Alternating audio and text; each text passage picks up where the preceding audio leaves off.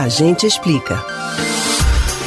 O Brasil surpreendeu nesta terça-feira assinando o acordo para reduzir a emissão de metano em 30% até o ano de 2030, em comparação aos números de 2020. Outros 100 países também aderiram à meta durante a COP26, que está sendo realizada na Escócia.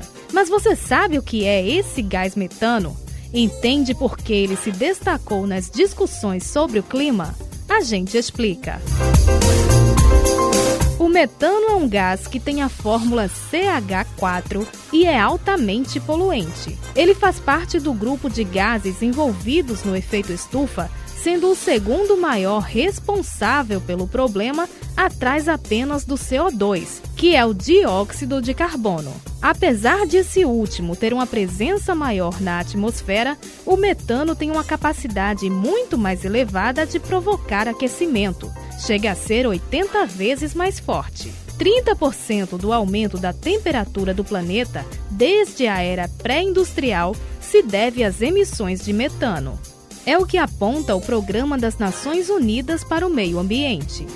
O gás é gerado por alguns processos naturais, principalmente em pântanos e outras áreas alagadas. No entanto, mais da metade da quantidade presente no ar se deve a atividades humanas, como a formação de lixões, minas de carvão a céu aberto e, com papel de destaque, a pecuária.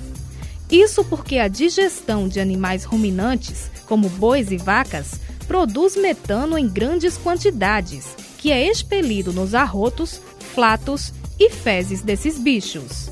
E é aí onde está a importância de o Brasil ter aderido ao acordo de redução. O país tem o maior rebanho bovino do mundo.